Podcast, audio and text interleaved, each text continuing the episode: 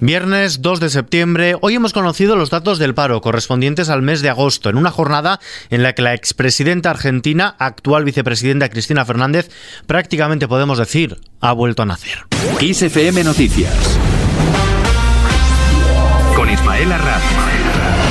¿Qué tal? El mercado laboral pierde 189.963 empleos y suma 40.428 parados en agosto. Es un comportamiento propio del octavo mes del año y que ha empeorado con respecto a los dos últimos años, pero que desde el gobierno aseguran que refleja una mejora respecto al comportamiento habitual antes de la pandemia. Según los datos proporcionados por el propio Ejecutivo, el número de personas registradas en las oficinas del Servicio Público de Empleo Estatal se sitúa en 2.924.240, mientras que la afiliación media a la Seguridad Social alcanzó los 20.151.001 personas. El ministro de Inclusión y Seguridad Social, José Luis Escriba, ha restado importancia a la pérdida de ocupados en agosto, ya que responde, dice, al patrón estacional habitual, mientras que desde la oposición, el presidente del Partido Popular, Alberto Núñez Fijo, pide al gobierno que se preocupe más del paro y menos de manifestarse. Es el peor agosto,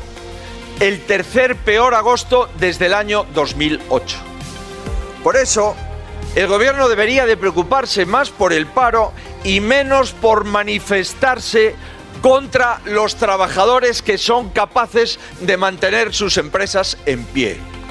Por eso, queridos amigos, vamos a seguir haciendo nuestro trabajo. Por poner contexto, los aplausos son de los militantes y simpatizantes populares que han acudido a Alcalá de Henares a la apertura del curso político del Partido Popular de la Comunidad de Madrid. Por su parte, la vicepresidenta segunda del Gobierno y ministra de Trabajo, Yolanda Díaz, insiste en pedir a la patronal que vuelva a la mesa de negociación. Vuelvo a pedirle con eh, total eh, animosidad a la COE que vuelva a la mesa y que se sienten, como les compete a ellos, a sindicatos y a COE a negociar por el bien del país. Y lo vuelvo a decir, siempre han estado a la altura de las circunstancias en estos tiempos.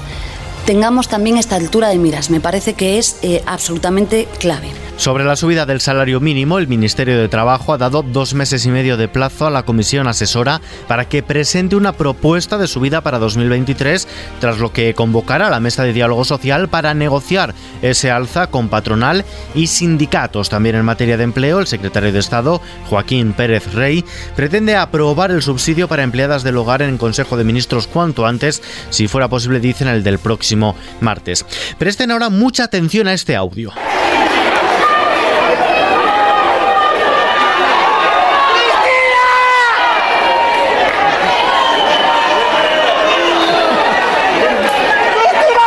Presten de nuevo mucha atención a este sonido exacto. Ese clic, ese sonido es el tiro que esta madrugada podría haber acabado con la vida de Cristina Fernández de Kirchner, la actual expresidenta argentina, actual vicepresidenta del país. Ha sufrido esta madrugada un intento de asesinato cuando regresaba a su casa de Buenos Aires tras una sesión en el Senado. El atacante ha sido identificado como Fernando Andrés Abad Montiel, de 35 años y origen brasileño. El presidente de Argentina, Alberto Fernández, ha declarado la jornada como día no laboral para que la sociedad manifieste en paz su rechazo a la violencia. Este hecho es de una enorme gravedad. Es el más grave que ha sucedido desde que hemos recuperado nuestra democracia.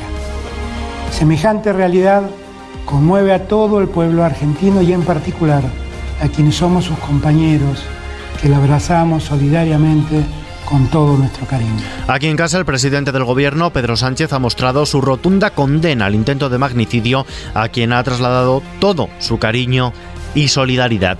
En Cataluña, el presidente de la Generalitat, Per Aragonés, no participará en la manifestación independentista que organiza la Asamblea Nacional Catalana con motivo de la diada del 11 de septiembre. Así lo han explicado fuentes de la Generalitat, después de que la presidenta de la ANC, Dolors Feliu, haya advertido en declaraciones a la vanguardia que si Aragonés no va a la manifestación de la diada, significará que no está implicado con la independencia. Mientras tanto, el acercamiento de presos de ETA al País Vasco sigue trayendo cola. El ministro del Interior, Fernando Grande Marlasca, ha defendido que este traslado responde a la aplicación de la misma ley del Estado de Derecho que propició su dispersión cuando la organización aún asesinaba. Aplicamos la ley para derrotar a la organización terrorista ETA, me parece que un Estado de Derecho tiene que seguir aplicando la ley tras derrotar a la organización terrorista ETA. Es eh, triste que se instrumentalice por el Partido Popular algo, un fenómeno desgraciado en la historia de nuestro país, como fue el terrorismo de ETA, que tanto dolor nos causó toda la sociedad española afectada. Es triste, vuelvo a referirlo, y voy a decir, lo calificaría de ruin. Cambiamos de asunto. El chapapote llega a la línea. La Junta de Andalucía ha elevado a situación cero el plan de emergencia por contaminación del litoral tras detectarse restos del vertido del buque semihundido en Gibraltar. Restos que se han localizado en la playa de Poniente de la línea de la Concepción. Juan Franco es su alcalde. Lo que ha llegado a un vertido que sinceramente es para estar preocupado, pero tampoco estamos hablando de que sea ahora mismo una tragedia. Las tareas de extracción de las 500 toneladas de combustible y lubricante que portaba el buque OS-35 han concluido esta tarde con éxito. El presidente de la Junta, Juanma Moreno, ha reclamado que se establezca un protocolo para actuar en casos como este. El capitán del barco, que estaba detenido, ha quedado en libertad bajo fianza. Más cosas. La vuelta al cole será este año con las ventanas cerradas. Las clases ya no se tendrán que ventilar de forma constante y no habrá que guardar la distancia interpersonal en los comedores escolares, según la actualización del documento de medidas de prevención, higiene y promoción de la salud frente a la COVID-19 para centros educativos. Y esto que van a escuchar a continuación ha ocurrido precisamente en un colegio. Escuchen.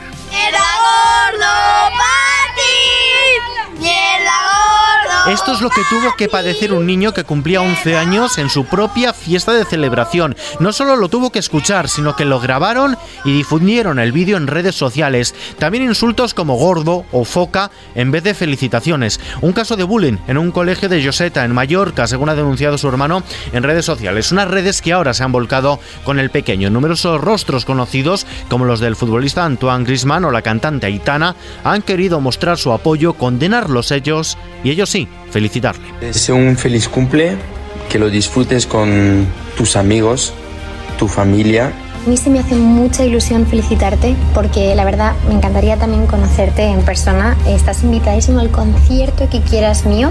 En lo económico, la electricidad volverá a caer este sábado más de un 19% hasta los 302,78 euros el megavatio hora, su precio más bajo desde el pasado 22 de agosto. En la bolsa, mientras tanto, se rompe la mala racha bajista. El IBEX 35 ha subido este viernes el 1,62% y ha recuperado el nivel de los 7.900 puntos. Lo ha hecho animada por el avance de las plazas europeas y de Wall Street. El euro cae, se cambia por menos de un dólar, por 0,9993. Abrimos ahora la página cultural. El ministro de Cultura, Miquel Iseta, ha hecho un llamamiento a la ciudadanía a volver a las salas de cine que aún no han recuperado los niveles de afluencia de público de antes de la pandemia.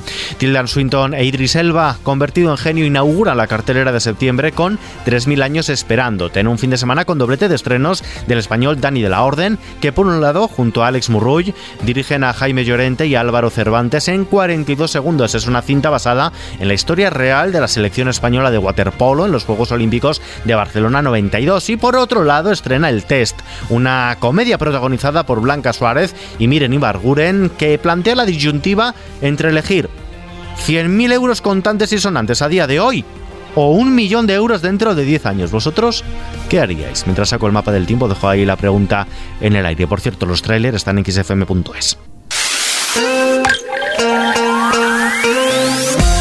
Las temperaturas se suavizan el primer fin de semana de septiembre, en el que refrescará en el oeste y centro peninsular, mientras seguirá haciendo calor en el este y Baleares. En Cataluña y Aragón continuarán las tormentas y en Galicia lloverá por la proximidad de una borrasca atlántica. Este sábado una profunda borrasca comenzará a acercarse al noroeste de la península y aunque predominarán los cielos poco nubosos en la mayor parte de España, en Galicia y las comunidades cantábricas estará nublado desde primera hora y lloverá todo el día. Las temperaturas seguirán bajando y las máximas no llegarán a 25 grados en Galicia, Castilla y León y amplias zonas del área cantábrica, pero en la comunidad valenciana, Murcia, Andalucía Oriental y Baleares seguirá apretando el calor hasta superar los 32 a 34 grados. Y terminamos.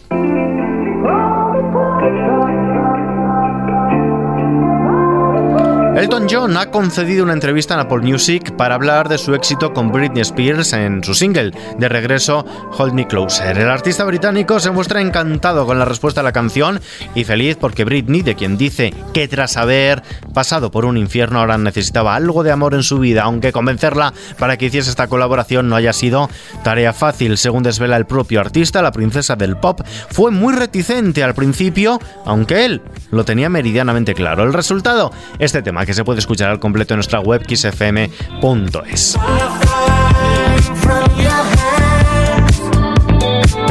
Con Elton John y Britney Spears nos despedimos por hoy. La información continúa puntual en los boletines de XFM y actualizada aquí en nuestro podcast XFM Noticias con Gustavo Luna en la realización. Un saludo de Ismael Arranz. Buen fin de semana.